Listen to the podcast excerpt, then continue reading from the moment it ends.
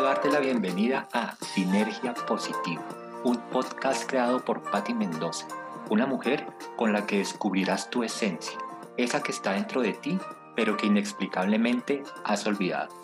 Con Sinergia Positiva eliminarás tus miedos y obtendrás los recursos para instalar pensamientos de resiliencia, amor y felicidad en tu vida, sin importar lo que pase afuera. Todo lo que te contará Patty ha sido producto de su historia, de su evolución, de las decisiones que tomó en sus momentos de oscuridad y de todo lo que aprendió de ellos. Así que regálate este espacio, atrévete, camina junto a ella, no te arrepentirás.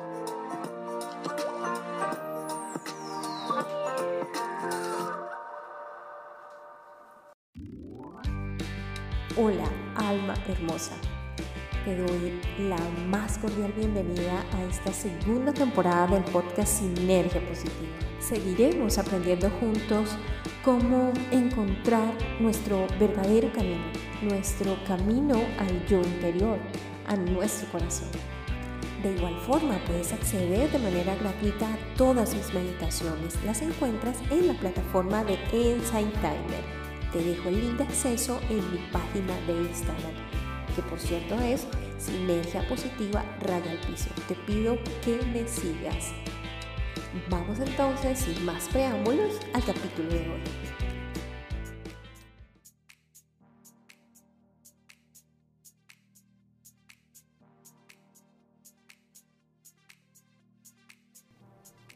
Recordemos que en esta serie de los ocho pilares de la alegría estamos desarrollando las cualidades positivas que nos van a permitir experimentar más alegría y que estas cualidades son tanto de la mente como del corazón. Las cualidades de la mente que ya terminamos de ver son la perspectiva, la humildad, el humor y la aceptación. Y las del corazón que vamos a empezar el día de hoy son el perdón, la gratitud, la compasión y la generosidad. Y hoy específicamente vamos a desarrollar el perdón y la gratitud. Y empecemos con el perdón. Perdonar no implica olvidar lo que te ha hecho esa persona, contrariamente a lo que dice el refrán, perdona y olvida. Significa no reaccionar con negatividad o sucumbir a las emociones negativas. No quiere decir tampoco que no respondamos a los actos o que dejemos que nos hagan daño de nuevo. Perdonar tampoco significa que no busquemos justicia o que el autor no sea castigado. Evidentemente, en donde existe una mala acción, puede ser necesario adoptar una contramedida adecuada para detenerla. Pero lo que sí podemos hacer es elegir no sentir ira y odio hacia el actor o hacia la persona. Y es aquí donde radica el verdadero poder del perdón. Que para resumirlo podríamos decir que es no olvidar la humanidad de la persona que nos hizo eso a la vez que respondemos a su acto con claridad y firmeza. El perdón es el único modo que tenemos de curarnos y liberarnos del pasado. Sin perdón permanecemos atados a la persona que nos ha hecho daño. Estamos atados a las cadenas del rencor, atrapados en ellas. Hasta que podamos perdonar a la persona que nos ha herido, esa persona tendrá la llave de nuestra felicidad, será nuestro carcelero.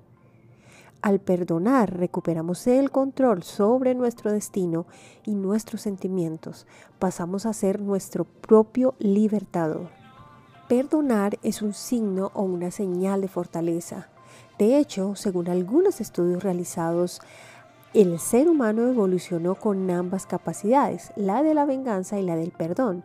Si bien es cierto, la respuesta natural cuando alguien nos golpea es querer devolver el golpe, pero lo que nos debemos preguntar es ¿por qué admiramos a las personas que no eligen la venganza? Y la respuesta es porque sabemos que muchos creen que el ojo por ojo nos aportará satisfacción, pero al final descubrimos que si recurrimos al ojo por ojo nos quedaremos todos ciegos. Poseemos el instinto de la venganza, pero también el del perdón. En el libro del perdón, escrito por Desmond Tutu, y otro autor nos describen dos ciclos, el ciclo de la venganza y el ciclo del perdón. Cuando se nos, se nos, hiere o se nos daña, podemos escoger entre devolver el dolor que nos han infringido o sanar. Si elegimos tomar represalias o pagar de vuelta, el ciclo de venganza y daño continuará sin fin. Pero si elegimos perdonar, rompemos el ciclo y podemos sanar. Y vamos también a renovarnos nosotros mismos y a liberarnos de esa relación. No perdonar da paso a permanentes sentimientos de resentimiento, ira, hostilidad y odio que pueden llegar a ser extremadamente destructivos. Incluso pueden producir efectos físicos significativos. En un estudio realizado por la psicóloga Charlotte Van Hollen, se pidió a varias personas que pensaran en alguien que les hubiera hecho daño, tratado mal u ofendido, y se les controló su frecuencia cardíaca, sus músculos faciales y sus glándulas sudoríparas. Cuando la gente volvió a experimentar ese rencor, respondieron con estrés, con la presión arterial alta y el ritmo cardíaco aumentado, y empezaron a sudar más se sintieron tristes, enfadados, exaltados y habían perdido parte del control sobre sí mismos. Cuando se les pidió que enfatizaran con los culpables de aquel dolor y se imaginasen perdonarlos, su respuesta al estrés volvió a la normalidad. Se ha descubierto que no perdonar puede afectar el sistema inmunitario de varias maneras, hasta incluso interrumpir el proceso de elaboración de importantes hormonas y el modo en que nuestras células luchan contra las infecciones. Así que como nos podemos dar cuenta, nuestra mejor opción es elegir el perdón. Veamos entonces la gratitud. El agradecimiento es la elevación del disfrute, la sublimación del goce. Es el reconocimiento de todo lo que nos sustenta en la red de la vida y de todo aquello que ha hecho posible que disfrutemos de la existencia en el momento presente. Tanto el budismo como el cristianismo y quizás todas las tradiciones espirituales reconocen la importancia del agradecimiento, ya que éste nos da la oportunidad de cambiar nuestra perspectiva con respecto a todo lo que se nos ha sido dado y a todo cuanto tenemos. Nos aleja de esa tendencia a centrarnos únicamente en los defectos y carencias, así como de las perspectivas más amplias del beneficio y de la abundancia. La gratitud significa pasar de contar tu carga a contar tus bendiciones, como lo vimos y hemos visto en capítulos anteriores. La aceptación significa no luchar contra la realidad. La gratitud abrazarla. Cuando te sientes agradecido no tienes miedo y cuando no tienes miedo no eres violento.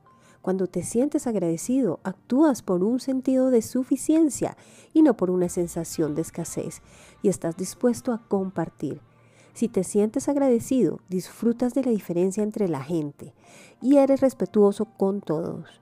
Un mundo agradecido es un mundo de gente alegre, las personas agradecidas son personas alegres y un mundo agradecido es un mundo feliz. La gratitud nos une a todos. Cuando damos las gracias por una comida, por ejemplo, mostramos nuestro agradecimiento por lo que vamos a comer, pero también a todos aquellos que han hecho posible esa comida, los agricultores, los comerciantes, los cocineros. Dice el arzobispo Desmond Tutu que cuando damos las gracias, a menudo somos llevados por el camino del Ubuntu, reconociendo todos los lazos que nos unen y de los que dependemos. Regocijarse o entrar en agradecimiento es una de las siete ramas que forman parte de la práctica espiritual diaria de las tradiciones budistas indias y tibetanas. Cuando nos regocijamos celebramos nuestra buena fortuna y la buena fortuna de los demás celebramos nuestras buenas obras y las buenas obras de los demás. De esta manera existe menos probabilidad de tomarse la vida a la ligera y de poder afirmar y apreciar todo lo que tenemos y hemos hecho. La gratitud trasciende el defecto de la mente, del sesgo negativo, el cual en su momento nos sirvió para la supervivencia porque debíamos centrarnos en lo que era malo, peligroso por lo que dicho sesgo permaneció en nuestro cerebro, pero la gratitud lo trasciende, nos permite ver lo que es bueno y acertado y no solo aquello que es dañino e incorrecto. A causa de este sesgo, la gente puede mostrarse escéptica con respecto a la gratitud y hasta pueden pensar que es un punto de vista ingenuo que nos conduce a la complacencia e incluso a la injusticia. Pero si nos mostramos agradecidos por lo que es, es menos probable que nos preocupemos por lo que todavía tiene que ser. En un estudio realizado en la Universidad de California, Robert Emos y otros de sus colegas descubrieron que la gente agradecida no ignora o niega los aspectos negativos de la vida, simplemente elige disfrutar de aquello que es más positivo. Las personas con una gran disposición a la gratitud tienen la capacidad de ser categóricos y a la vez de adoptar la perspectiva de los otros. La gente de su entorno social las consideran más generosas y útiles.